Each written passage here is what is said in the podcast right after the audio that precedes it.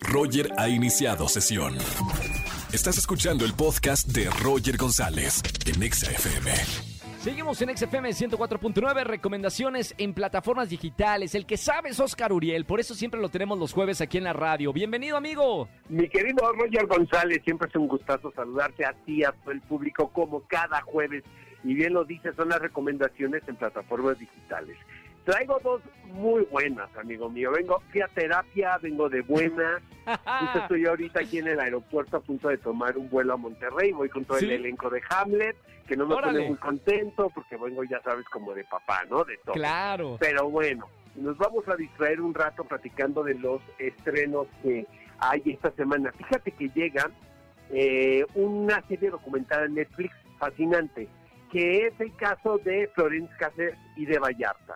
Sí. Este, este documental eh, está basado en el libro de Jorge, Jorge Volpi sobre pues esta situación que todo mundo conocimos de esta mujer francesa quien fue proce- procesada y acusada de participar en una serie de secuestros, estuvo en la cárcel algunos años aquí en México, pero Sí. lo que provocó esto, mi querido Roger, fue un conflicto político tremendo entre Francia y México.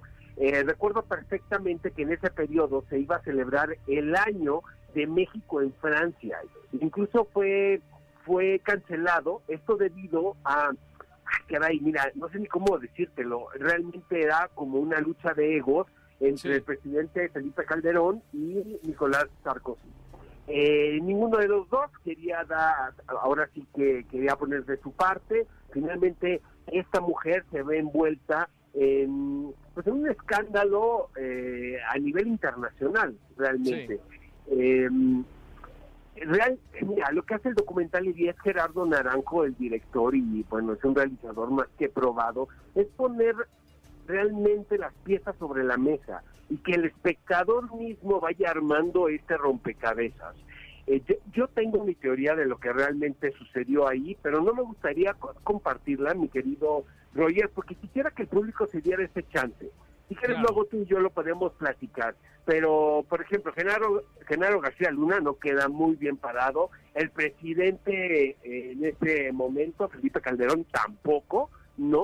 Eh, o sea, eh, los entrevistan a todos, que eso es fascinante, ¿sabes, Roger? Yo no sé cómo le hicieron, yo creo que es el poder de la plataforma de Netflix, pero realmente, o sea, pu- pudieron platicar con cada uno de los expresidentes, eh, platicaron con Carlos Loret de Mola, que también formó parte de, de este escándalo, ¿te acuerdas? De que había- Sí, sí, lo claro, acusaron sí, de que él había montado una situación para el noticiero, si él Claro. sabía, si él no sabía. Yo tuve la oportunidad de leer el libro de Jorge Volpi, el cual recomiendo muchísimo. Es una, ¿cómo podemos decirle? Una novela mu- eh, eh, muy bien documentada, ¿no? Eh, pero lo fascinante de esto es que el público finalmente pues puede decidir y puede pensar qué tan responsables o no responsables son los participantes y los protagonistas de esta serie documental. Me la Entonces, la vendiste increíble. La quiero la ver. recomiendo muchísimo. La verdad la empecé a ver. eh, Sí. Tuve la oportunidad de que la plataforma me la pusiera ahí en, en, en, en, mi pro- en mis programas y no pude parar. La vi realmente en dos días. Son cinco episodios nada más. Pero se te van como agua. La verdad me encanta mucho el, el género del documental, como bien sabes. Y es un Los tema muy, muy fascinante. ¿no? Somos, somos fanáticos Entonces, del documental. Exactamente, el caso de Cassés y de Israel Vallarta está ya en Netflix, estrenó hoy, de hecho.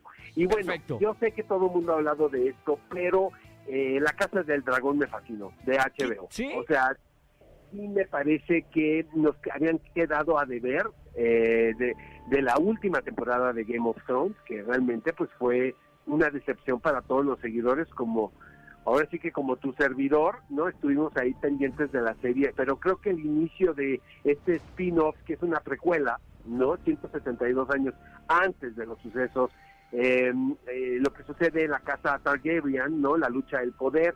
Siento que es una, una historia mucho más lineal, mucho más fácil de entender recuerdas que los primeros episodios de Game of Thrones eran un, po- un tanto complicados, ¿no? Sí, por la cantidad de personajes y, y la historia un Exactamente, poco y bueno, compleja. que correspondían a que las novelas pues realmente son muy extensas y muy complejas. Ahora, Claro. esto, esto que estamos viendo ahora en la Casa del Dragón está basado en una parte de un libro nada más, que el libro está estructurado como si fuese un libro de historia, no como si fuese Sí. una novela. Y eso lo, lo hace en una lectura muy, muy entretenida y muy fascinante.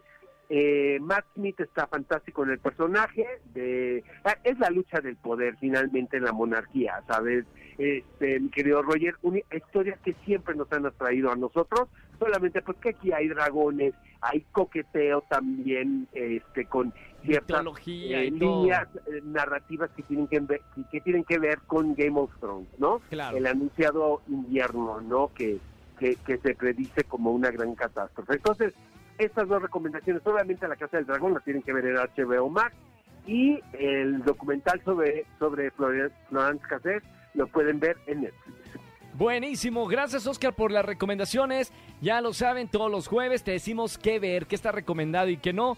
Oscar, te seguimos en las redes sociales. ¿Cómo te encuentra la gente? Oscar Uriel en Twitter es bien fácil, Oscar Uriel 71 en Instagram y Oscar Uriel Cine en Facebook.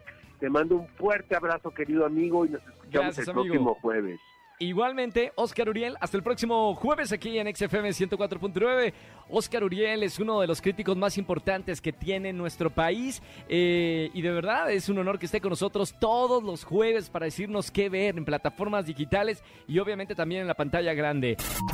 Escúchanos en vivo y gana boletos a los mejores conciertos de 4 a 7 de la tarde por Exa FM 104.9.